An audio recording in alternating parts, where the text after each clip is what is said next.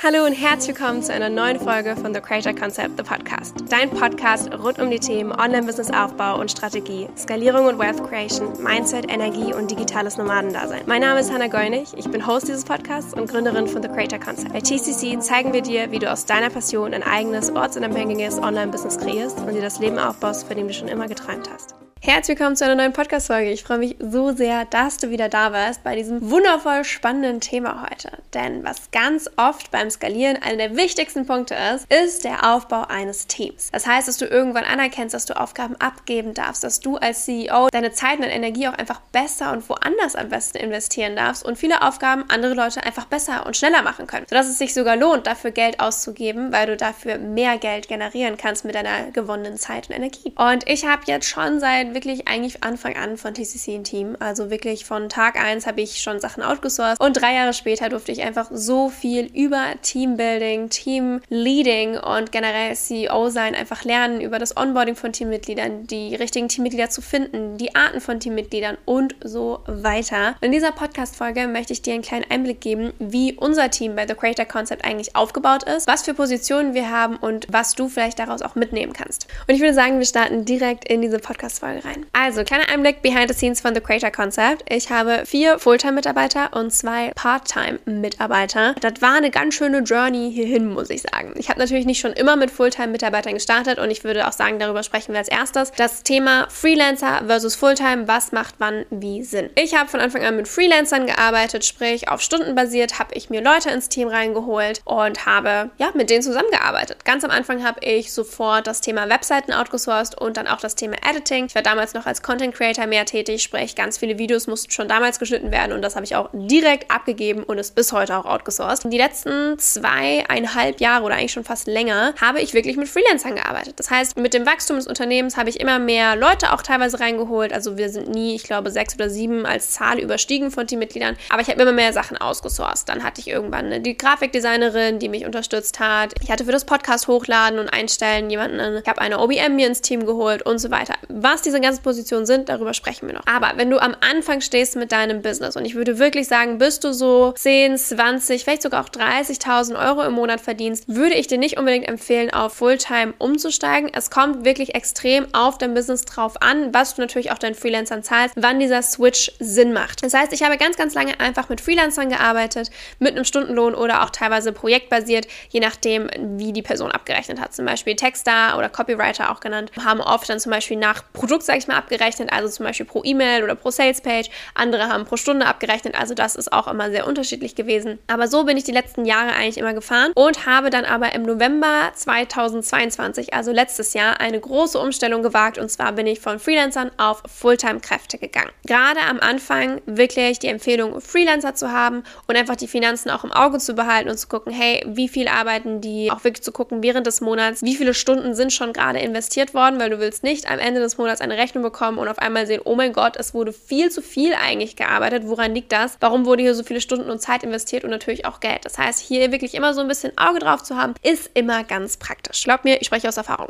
ich habe, wie gesagt, dann auf Fulltime-Leute umgestellt. Warum habe ich das gemacht? Weil einerseits es mir wichtig war, dass der Fokus gegeben war. Ich wollte nicht nur eine Kundin sein von meinen Freelancern, sondern ich wollte der Fokus sein. Ich wollte Leute, die Teil der Mission sind, Teil von einem Unternehmen sein möchten und wirklich den kompletten Fokus auf diesem Unternehmen haben. Ich brauchte mehr Kapazität für die Dinge, die ich umsetzen möchte. Ich habe zwei weitere Unternehmen gegründet, wo ich auch mein jetziges Team von TCC drin involviert haben möchte. Sprich, ich habe die Kapazität dazu gebraucht und auch finanziell hat das einfach irgendwann Sinn gemacht, weil meine Freelancer so viele Stunden bei mir gearbeitet haben für ihren Stundenlohn, der bei Freelancern natürlich etwas höher ist, dass es irgendwann gar keinen Sinn mehr gemacht hat zu sagen, hey, ich habe Leute, die arbeiten eine Fulltime-Kapazität, aber ich zahle denen viel, viel, viel, viel mehr, weil ich halt auf eine Stundenbasis bezahle. Das heißt, auch wirtschaftlich gesehen durfte ich hier einfach einen Switch machen. Ich habe einfach einfach gesehen, im Monat zahle ich die und die Summe an meine Mitarbeiter und für diese Summe könnte ich auch einfach Fulltime-Kräfte bekommen, mit denen ich mehr umsetzen kann, weil ich mehr Kapazität und mehr Fokus habe. Und diesen Schritt habe ich dann gewagt und inzwischen, wie gesagt, vier Fulltime, two Part-Time. Gehen wir die Positionen mal durch, was die so machen, was mir dabei wichtig ist und weswegen ich das gemacht habe. Das Ganze kann man sich so ein bisschen vorstellen wie ein Dreieck. Wir haben sehr, sehr flache Hierarchien, wir arbeiten alle miteinander zusammen und es gibt im Prinzip keine krassen Ebenen. Ich stelle es jetzt aber mal so ein bisschen bisschen ebenenmäßig da, ihr werdet es gleich verstehen. Ich oben bin im Prinzip der CEO, ich führe das Unternehmen, ich bin der kreative Kopf, ich arbeite mit meinen Clients, ich entwickle die Ideen und so weiter. Direkt unter mir würde ich sagen, ist meine COO oder auch OBM, je nachdem, wie man es nennen möchte. COO ist Chief Operations Officer und OBM steht für Online Business Manager. Im Grunde ist beides das gleiche, da wir aber ein Online-Business sind und von den Strukturen und Tools und Sachen, die wir nutzen, schon einfach im Online-Business-Bereich ist, gibt es eben diesen Job von der OBM, ist im Prinzip eine COO, die aber spezialisiert ist auf Online-Business, um das mal so zu erklären. Das erste Mal eine OBM ins Team geholt habe ich mir, ich glaube, 2021 im Sommer. Da habe ich so meine ersten Five-Figure-Months gemacht. Das heißt, ich war so zwischen 10, 20, 30.000 Euro im Monat, hatte da auch schon zwei, drei Teammitglieder, aber alles lief super chaotisch mit Nachrichten über WhatsApp verteilt als Tasks und es war einfach null Struktur da drin und wir sind einfach so schnell gewachsen, dass ich gemerkt habe, boah, ich bin nur am Micromanagen, ich brauche hier definitiv Hilfe von der Struktur. Dann hatte ich mir eine OBM geholt, die am Anfang 20 und dann 30 Stunden im Monat bei mir im Team mitgeholfen hat und dann im Prinzip dafür verantwortlich war, alle Strukturen aufzubauen, Launchpläne, Prozesse zu optimieren, Systeme aufzustellen, mein Team auch zu managen. Das heißt, der erste Ansprechpartner bei Fragen war dann nicht mehr ich, sondern meine OBM, was einfach so viel Zeit und Arbeit mir erspart hat, dass ich einfach den Platz hatte, kreativ zu sein und mich um meine Clients zu kümmern und neue Dinge zu entwickeln, als die ganze Zeit eigentlich nur mein Team zu managen. Und das war ein sehr, sehr guter Shift. Da habe ich inzwischen eine Fulltime COO, die einen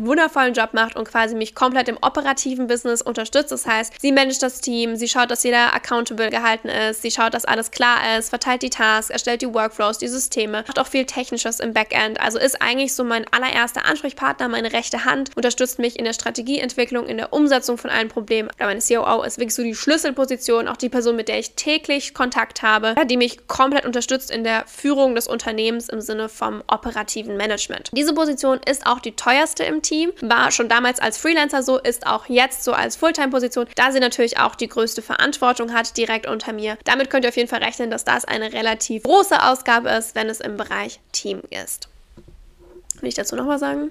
Mm, Ab einem bestimmten Punkt ist es aber einfach unfassbar sinnvoll, genau diese Position ins Team zu holen, damit du als CEO dir einfach wieder mehr Freiheiten schaffen kannst, so dass dein Instagram-Business, sage ich mal, wirklich zu einem Unternehmen werden kann. Das ist quasi die Ebene unter mir und dann kommen auch schon alle anderen. Also das sind die Ebenen, sage ich mal, die wir im Unternehmen haben. Und zwar habe ich einen Webdesigner, eine Grafikdesignerin, eine Texterin, eine Editorin und eine Assistentin. Das sind die fünf Leute auf dieser Ebene und die gehen wir jetzt auch alle der Reihe nach mal durch. Ich habe einen Webdesigner, der kümmert sich bei mir alles ums Thema Webseiten, Sales Pages bauen, Landing Pages bauen, alles Technische im Hintergrund, was mit der Webseite zu tun hat, das macht alles er. Den kennt ihr vielleicht auch schon aus einer Podcast-Folge, Karim. Das heißt, wenn ihr mal wissen wollt, wie es so bei mir ist zu arbeiten, dann findet ihr dazu auch eine Podcast-Folge ein bisschen weiter unten. Könnt ihr euch super gerne anhören. Da könnt ihr auch mal so ein bisschen Einblicke bekommen, wie ich so als Chefin bin.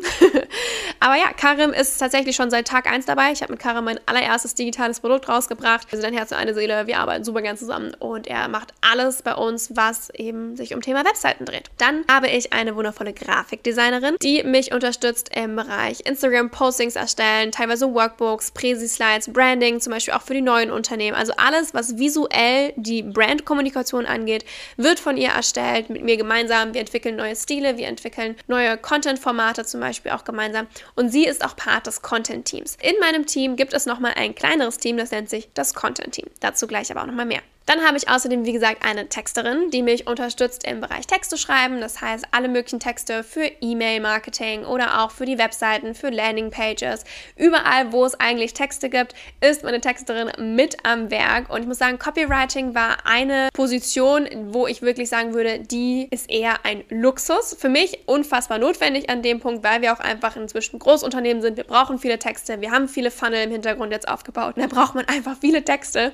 Und früher habe ich das alles so gern selber geschrieben, aber das frisst einfach unfassbar viel Zeit. Deswegen war für uns dann ein wichtiger Moment zu sagen, okay, jetzt holen wir uns eine Texterin rein. Aber ich muss ganz ehrlich sagen, wenn du erst am Anfang stehst, ist das keine notwendige Aufgabe, sondern da würde ich wirklich vielleicht in den sauren Apfel beißen und sagen, das schreibst du selbst, weil eine Texterin ist auch meistens etwas teurer. Insofern, das ist eine Ausgabe, die wirklich mehr ein Luxus ist, wo ich aber so froh bin, dass ich mir diesen Luxus gönnen kann und dass sie Teil des Unternehmens ist. Dann habe ich eine Editorin, die bei mir alles schneidet. Das heißt, Video und auch Tonaufnahmen werden von ihr geschnitten geschnitten. Für uns sind das Podcast-Folgen, es sind Workshops, es sind Content-Pieces, die wir auf YouTube oder auf Instagram, TikTok und so weiter verteilen. Sie schneidet alles, was es von mir als Video- oder Audioaufnahme gibt. Und das ist einiges, da wir auch dieses Jahr eine große Content-Maschine aufgebaut haben auf drei verschiedenen Plattformen plus Podcast. Wenn man das noch mit dazu seht, sind es vier Plattformen, die wir eigentlich täglich mehrfach bespielen. Und da durfte im Hintergrund einiges aufgebaut werden. Wenn du übrigens mehr über das Thema Content Marketing und Content Maschine hören möchtest, schreib mir super gerne und gib diesem Podcast eine Bewertung, damit ich Bescheid weiß, dass dich das interessiert. Und dann werde ich das definitiv machen. Aber wir haben da sehr vieles aufgebaut. Sie hat da einiges zu tun, da wird viel geschnitten. Und zu guter Letzt meine Assistentin, die sowohl virtuelle Assistentin als auch persönliche Assistentin ist. Das heißt, sie unterstützt mich im Business als auch im Privatleben.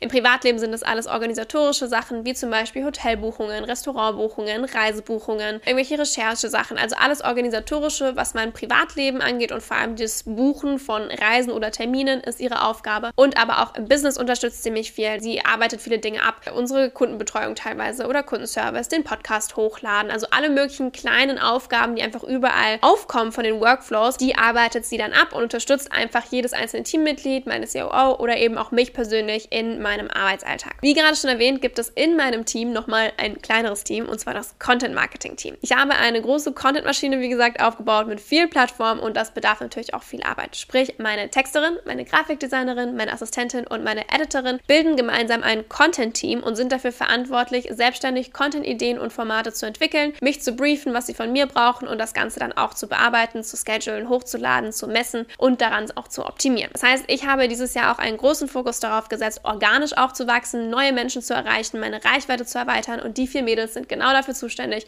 um richtig coole Formate zu entwickeln, die ihr am Ende enjoyen könnt und eben natürlich auch neue Menschen zu uns bringt. Und das ist eigentlich meine Teamstruktur vom Aufbau her. Wir haben wöchentliche Teammeetings, sowohl ich eins zu eins mit meiner COO, als auch im gesamten Team, als auch mein Content Marketing Team hat ein wöchentliches Meeting. Und da passiert einfach gerade so, so viel. Ich habe so viel gelernt über diese Themenbereiche. Ich hoffe, dieser kleine Einblick hat dir gefallen. Und wenn du auch gerade beim Thema Teambuilding, Teamleading, wie finde ich die richtigen Leute, wie onboarde ich die gescheit, wie führe ich mein Team richtig, wie mache ich da am besten die Strukturen, wie kann ich am besten mit meinen Teammitgliedern arbeiten und so weiter. Wenn dich das interessiert, bleib auf jeden Fall dran. Und in der Beschreibung des Podcasts findest du einen Link, wo du dich auf die Warteliste von TTM sitzen kannst. Das ist nämlich unser neues Programm für alle, die fortgeschritten im Business sind, die ihr Business wachsen lassen möchten, die klare Strukturen aufbauen möchten, eine mega geile Marketingstrategie und Contentstrategie entwickeln möchten für mehr Income und auch mehr Impact. Alle Infos gibt es ab Februar, aber wenn du auf der Warteliste bist, kriegst du einen Early Bird Preis und kannst als eine der ersten dir einen der Platz sichern. Die einen der Plätze sichern, also trag dich da super gerne ein und dann hören wir uns schon ganz bald und du wirst alle Infos zu TTM bekommen. Ich wünsche dir jetzt eine wundervolle Woche und wir hören uns nächsten Montag zu einer neuen Podcast Folge wieder. Bis dann.